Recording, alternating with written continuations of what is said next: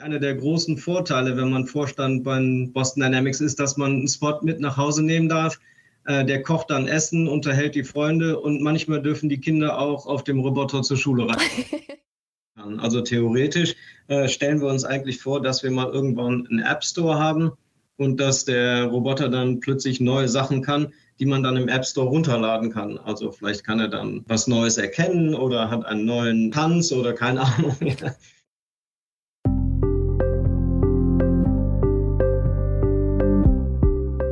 liebe Menschen da draußen und herzlich willkommen zu dieser neuen Podcast-Folge. Es gibt Neuigkeiten. Weitere Roboter ziehen in die Logistikzentren der Otto Group ein, und zwar die von Boston Dynamics, dem weltweit führenden Unternehmen für mobile Robotik. Sie sollen dabei helfen, Logistikprozesse effizienter zu gestalten und gleichzeitig Lagerarbeiten zu attraktiveren Jobs zu machen wie der erste Tag der neuen Roboter aussieht, wie Boston Dynamics sie weiterentwickeln will und wann niedliche Roboter endlich auch bei uns zu Hause aufräumen werden, darüber habe ich mit unserem heutigen Gast gesprochen, Marc Thermann. Er ist Chief Strategy Officer von Boston Dynamics.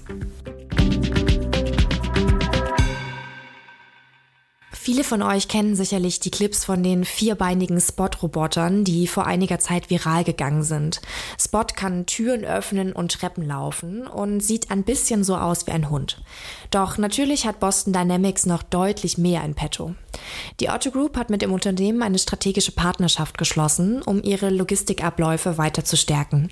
In den nächsten zwei Jahren wird eine ganze Flotte von Boston Dynamics Spot- und Stretch-Robotern in den Logistikzentren der Otto Group einziehen. Dort werden sie unter anderem körperlich sehr anstrengende und gleichzeitig sehr monotone Aufgaben, wie zum Beispiel das Entladen von Containern übernehmen. Warum das bislang noch immer Menschen tun mussten, wie Roboter Jobs in der Logistik attraktiver machen können und vor allem wie die Logistikabläufe durch die Roboter effizienter werden, das könnt ihr auf ottogroup.com nachlesen. Den Link findet ihr in den Show Notes. Und damit zu unserem heutigen Gast, Marc Thermann. Er ist seit Anfang 2021 als Chief Strategy Officer im Vorstand von Boston Dynamics und arbeitet darauf hin, dass mobile Roboter den kommerziellen Durchbruch schaffen und eines Tages liebenswürdige Begleiter in unserem Alltag werden. Im Interview spricht Mark hier von Companions. Zuvor war er lange in verantwortlicher Position bei Google sowie in verschiedenen anderen Digitalunternehmen als Strategiechef tätig. Und als ob das noch nicht genug wäre, hat er schon 1999 sein eigenes Startup für Digitalmarketing gegründet und einen erfolgreichen Exit hingelegt. Zum Gespräch haben wir uns remote getroffen. Mark sitzt dabei in seinem hellen und sehr modernen Büro im Headquarter von Boston Dynamics in den USA. Hallo Marc, schön, dass du dir die Zeit für unseren Podcast nimmst und herzlich willkommen. Ja, vielen Dank, ich freue mich riesig. Du bist ja jetzt seit Anfang 2021 äh, Chief Strategy Officer bei Boston Dynamics und da interessiert mich natürlich brennend als allererstes, bekommt man, wenn man bei der Firma anfängt, auch direkt einen Roboter nach Hause? Also hast du daheim einen Spot, der dir Pantoffeln bringt und die Tür aufmacht? Ja, ja, da, das stimmt. Das ist natürlich einer der großen Vorteile, wenn man Vorstand bei Boston Dynamics ist, dass man einen Spot mit nach Hause nehmen darf. Äh, der kocht dann Essen, unterhält die Freunde und manchmal dürfen die Kinder auch auf dem Roboter zur Schule rein. Also genau das Ponyhofland, das ich mir vorgestellt habe. Wunderbar. Ja, Kinder von Billabü 2.0. Ähm, wenn LinkedIn mich richtig informiert hat, bist du ja von ähm, Heidelberg hinaus in die weite Welt gezogen, bist in die USA gegangen, du warst bei Smarto, bei Google, bei vielen anderen Digitalunternehmen und bist jetzt eben ähm, bei Boston Dynamics. Was hat dich dazu bewogen? Ja, das stimmt. Ich bin tatsächlich nach meinem Bachelor in Heidelberg in die große weite Welt gezogen und bin jetzt seit fast seit 30 Jahren in Boston. Deswegen fehlt mir auch manchmal das eine oder andere Wort in Deutsch. Ich glaube, meine, meine Mutter, ähm, wahrscheinlich mein Vater auch, waren schon damals recht traurig, dass ich ge äh, gegangen bin. Aber zu der Zeit war es tatsächlich vielleicht noch ein bisschen schwieriger, in Deutschland eine Hightech-Firma zu gründen und natürlich auch vielleicht Venture-Kapital zu bekommen. Ich glaube, heutzutage ist das, äh, ist das vielleicht nicht mehr so. Ähm, aber damals war es wahrscheinlich schon ein bisschen einfacher in den USA. Und die USA waren gut zu mir. Ich bin auch mit einer Amerikanerin verheiratet, habe zwei deutsch-amerikanische Kinder. Ähm, also eigentlich war es schon eine tolle Zeit. Sehr cool. Und die reiten regelmäßig auf dem Spot zur Schule. Wunderbar. ja, ja. die sind schon was älter, die, die dürfen das jetzt nicht mehr. Oh.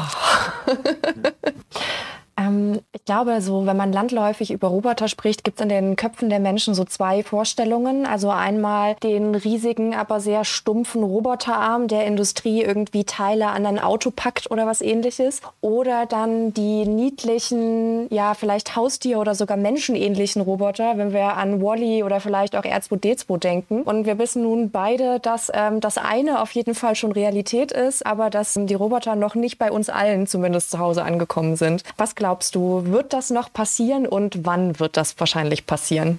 Ja, das ist natürlich recht. Also industrielle Roboter, die immer das Gleiche tun, gibt es ja schon wirklich seit 60 Jahren.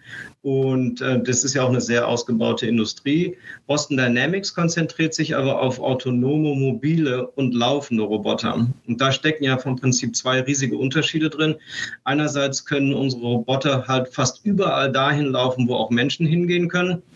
Und zweitens müssen sich unsere Roboter natürlich dann in der wirklichen Welt zurechtfinden. Also es hilft ja nichts, wenn man technisch laufen kann, aber dann gegen die Wand läuft. Also sind unsere Roboter mit Sensoren und Technik ausgestattet, die es uns erlaubt, die Roboter in der freien Wildbahn oder in diesem Fall natürlich in einem Logistikzentrum rumlaufen zu lassen. Wir sind also an der R2D2-Version schon recht nah dran. Aber der große Unterschied ist natürlich, dass fiktionale Roboter eine Seele haben unsere Roboter haben genauso viel Seele wie ein Toaster. Boston Dynamics entwickelt ja die leistungsfähigsten mobilen Roboter. Du hast ja auch gerade schon davon gesprochen. Was sind denn dabei eigentlich die größten Herausforderungen? Also was macht es so komplex, einen mobilen Roboter zu entwickeln? Und ja, wie geht ihr damit um? Und hast du vielleicht auch greifbare Beispiele, was so klassische Kinderkrankheiten eurer Roboter vielleicht gewesen sind und wie, wie die heute gelöst wurden? Ja, also es gibt natürlich riesige technologische Hürden. Einige haben wir jetzt in unserer 30-jährigen äh, Zeit schon erklommen, aber andere äh, müssen wir noch. Ähm, wir haben uns die ersten äh, Jahre sehr darauf konzentriert, dass unsere Roboter überall dahin gehen können, wo auch ein Mensch hingehen kann. Und das haben wir jetzt relativ weit unter Kontrolle. Das äh, sieht man ja auch bei unseren laufenden Robotern, äh, sowohl dem Spot, dem vierbeinigen als auch bei Atlas, dem Zweibeinigen, dass die tatsächlich schon relativ agil sind und überall hingehen können. Ähm, was aber noch relativ neu für die Roboter ist, äh, dass die Roboter die Welt verstehen. Also das heißt, unsere Roboter sehen die Welt im Moment mit relativ naiven Augen. Die finden sich zwar zurecht, aber ohne die Welt als solches zu verstehen. Vielleicht ein bisschen so, als wenn ein Kind durch ein Labyrinth läuft, in dem viele bekannte Ölbilder hängen. Das Kind findet aus dem Labyrinth zwar raus, aber versteht natürlich die teuren Bilder nicht. Äh, uns ist ihm auch egal. Und so ist das bei unseren Robotern im Moment auch. Und deswegen konzentrieren wir uns im Moment sehr darauf, die Welt zu verstehen, sowohl was in der Welt drin ist und wie der Roboter äh, damit umgehen kann, sowohl Gegenstände, vielleicht aber auch als, äh, als Menschen äh, oder andere Sachen. Und der nächste Schritt danach ist dann natürlich, dass man seine Welt auch verändern kann. Also nicht nur Mobilität, sondern dann auch Manipulation, dass die Roboter die Welt erkunden können, die Welt verstehen können und dann die Welt verändern können. Und das ist so das, worauf wir uns auf die nächsten zehn Jahre konzentrieren.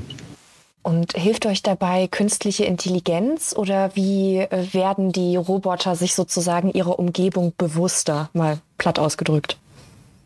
Ja, ja, auf jeden Fall. Machine Learning und, äh, und künstliche Intelligenz hilft da auf jeden Fall. Vom Prinzip muss man sich das einfach gesagt so vorstellen, dass man dem Roboter halt bestimmte Gegenstände beibringt.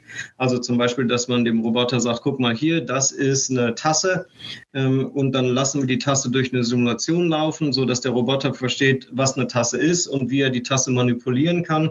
Und das nächste Mal, wenn der Roboter dann diese Tasse in der Welt sieht, weiß er, wie er mit der Tasche, Tasse umgehen muss. Und dann kann man sich halt vorstellen, dass man das über Hunderte oder Tausende von Objekten macht, sodass der Roboter halt mehr und mehr versteht, äh, wenn er in der Welt rumläuft, äh, die Gegenstände, die er vielleicht dann in der Welt sieht. Jetzt müssen ja mobile Roboter nicht nur, wie von dir beschrieben, mit ihrer Umwelt interagieren, sondern ja auch im, im Beispiel unserer Logistikstandorte beispielsweise mit Menschen. Und ich glaube, das ist ja nochmal eine ganz besondere Herausforderung. Wie gestaltet ihr die Interaktion zwischen Roboter und Mensch? Und wie wichtig ist das eigentlich bei der Entwicklung von Robotern? Ja, das ist eine super Frage. Ähm, wir haben vor 18 Monaten ein HRI Lab unter der Gründung von, äh, unter der Leitung von David Robert gegründet.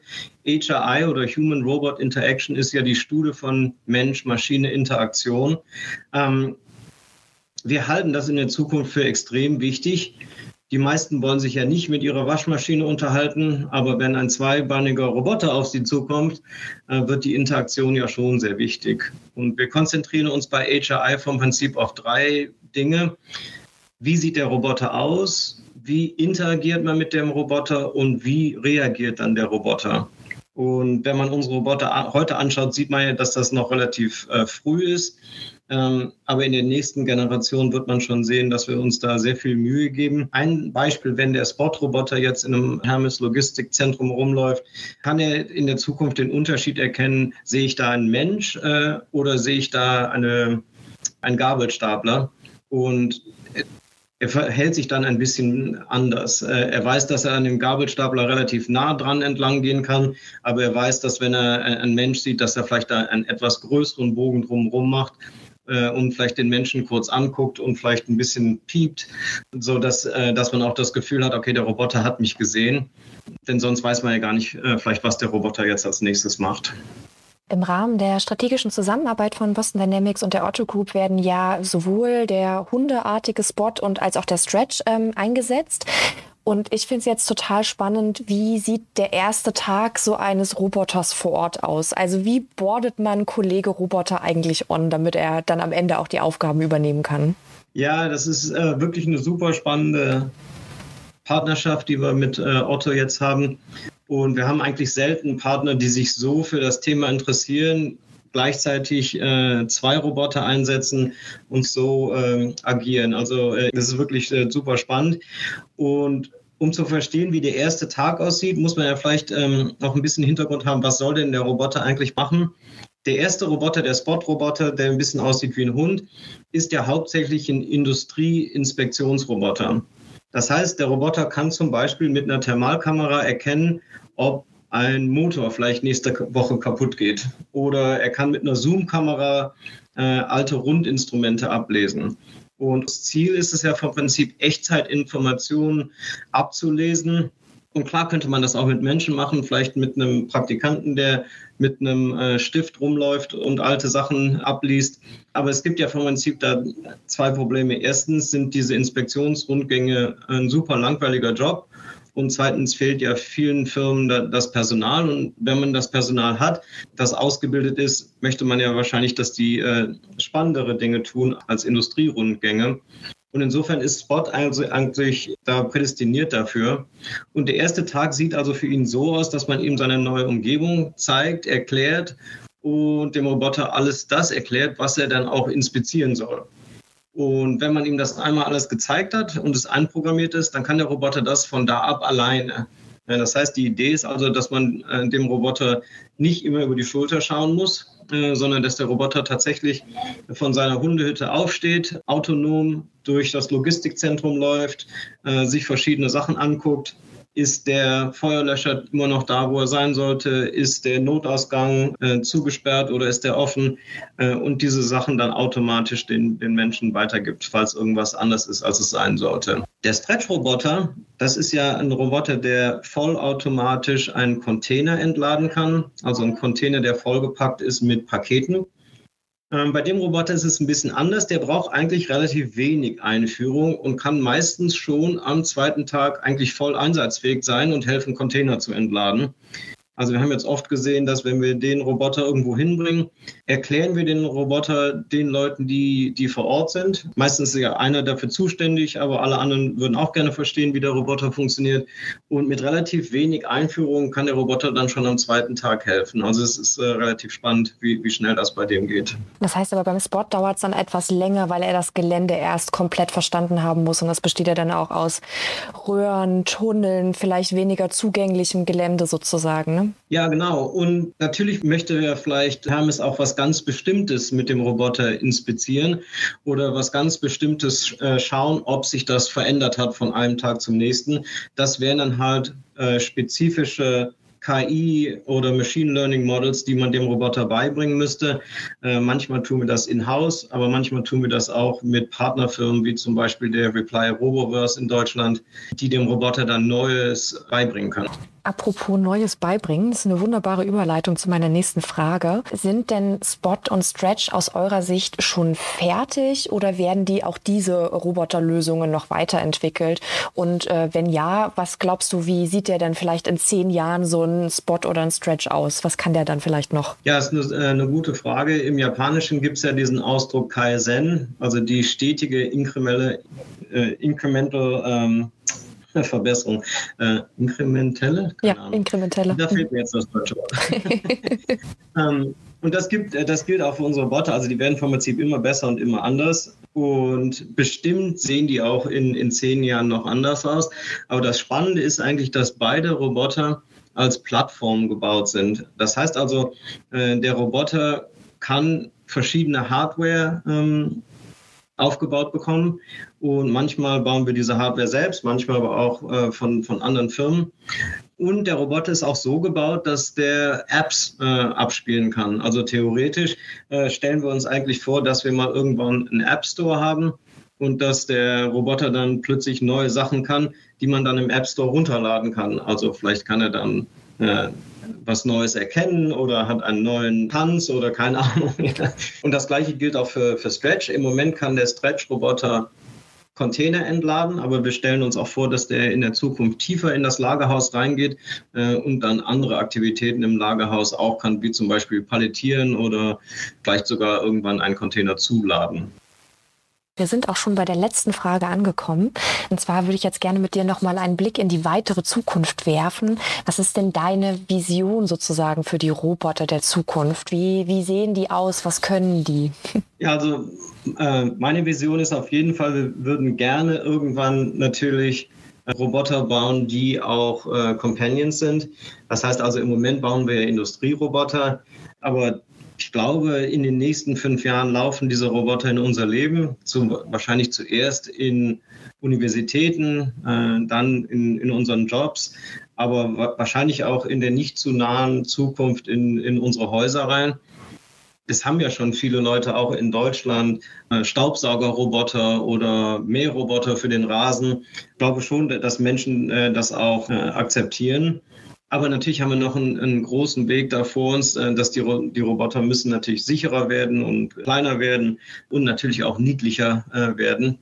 Aber ich glaube, dass das kommt. Also wenn ich zehn Jahre in die Zukunft blicke, kann ich mir gut vorstellen, dass viele Menschen einen Companion-Roboter zu Hause haben wie der dann aussieht, ich, ich glaube, äh, das weiß man noch nicht.